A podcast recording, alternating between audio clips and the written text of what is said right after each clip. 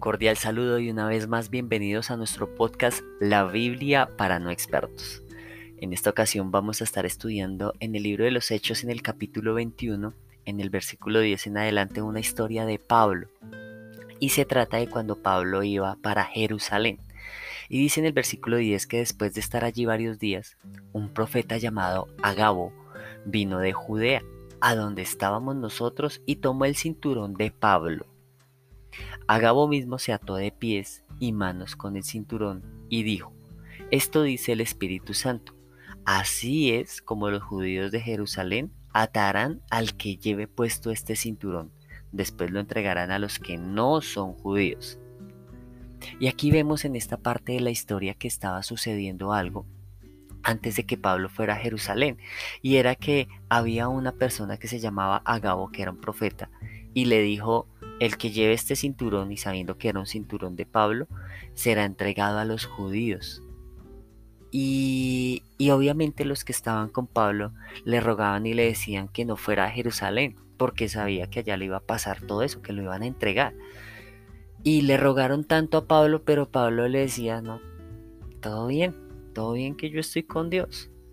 Y al final en el versículo 14 dice que las personas que le insistían a Pablo estaban haciendo alguna acción porque se sabían que le iba a pasar algo malo, le rogaron a Pablo, pero miremos qué pasó. Y dice, nosotros no pudimos convencerlo de que no fuera a Jerusalén. Entonces dejamos de rogarle y le dijimos que se haga la voluntad del Señor. Y aquí vemos que estas personas que estaban con Pablo, que no querían que a Pablo le pasara nada malo, estaban insistiéndole para que no fuera. Pero al final entendieron que como lo hemos dicho en otros episodios, la voluntad de Dios es buena, agradable y perfecta. Entonces dice, ah, nosotros no pudimos convencerlo de que no fuera Jerusalén, entonces dejamos de rogarle y le dijimos que se haga la voluntad del Señor. Y estas son tal vez el cierre de, de, esa, de, esa, de ese ruego que ellos le hacían a Pablo. Y más que el cierre es entender qué es lo que tenemos que hacer nosotros. Y es esa es la oración que tenemos que hacer también. Entonces hoy te reto a que tú le digas al Señor y que tú le digas a las circunstancias y que tú le digas a lo que tienes pendiente que se haga la voluntad del Señor. Y esa voluntad es entendiendo que la voluntad de Dios es buena, perfecta y agradable.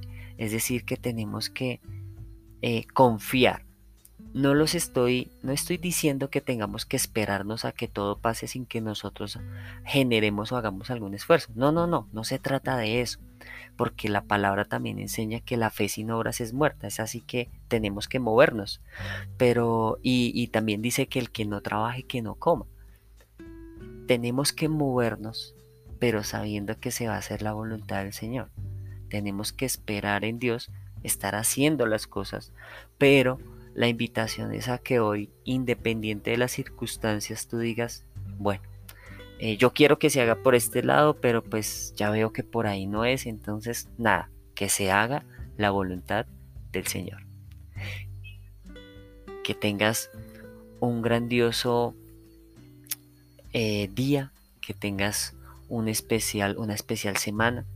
No sé en qué momento tú estás escuchando este audio, este podcast, pero estoy seguro que, que todo va a estar mejor y estoy seguro que se va a hacer la voluntad del Señor.